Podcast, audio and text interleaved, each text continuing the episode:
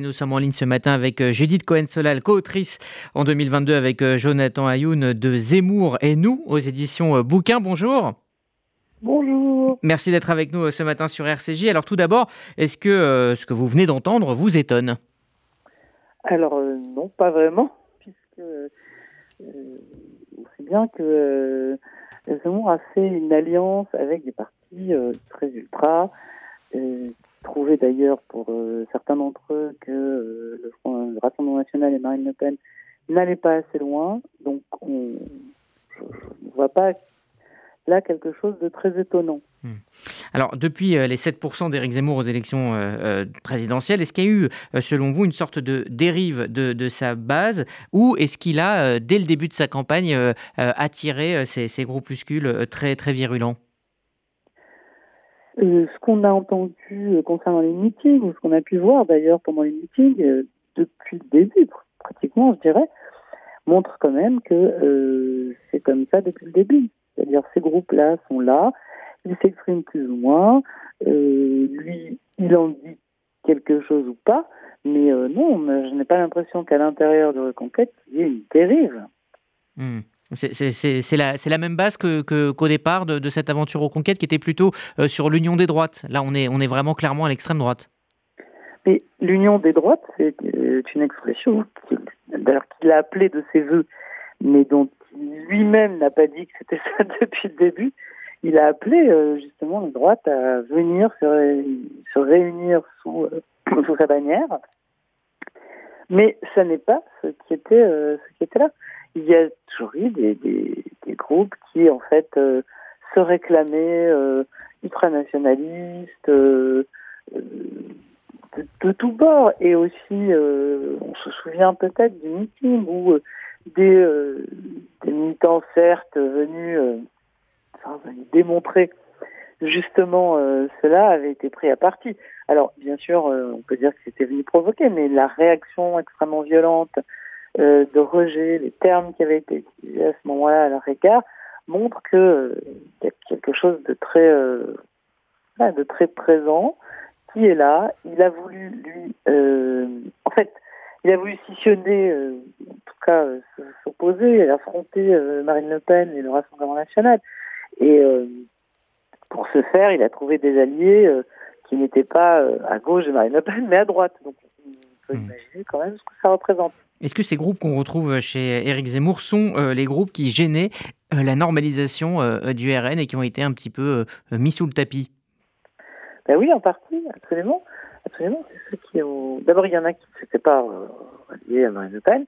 Et dans tous les cas, il y a aussi ceux dont Marine Le Pen n'a pas voulu qu'ils soient mis en avant. Et, donc, à cause de ça, ils sont quittés séparés de Marine Le Pen. Il y a euh, les déçus du, Rassemblement national. Il y a tous ceux qui euh, trouvent justement que la ligne de la fille euh, était, comment on va dire ça, était beaucoup plus édulcorée que, celle de, Jean-Marie Le Pen. Donc elle, dans le discours, dans tous les cas, elle a toujours maintenu cette position. Il n'empêche que de manière personnelle, des, gens de cette mouvance continuent à être là. Dans le Front National, dans le Rassemblement National, pardon. ça reste quand même dans la lignée. Hmm. Mais euh, de, d'autre part, il y en a qui se sont retrouvés et c'est comme ça que c'est comme ça que Zemmour a eu cette idée, a pensé qu'il réussirait à réunir des gens.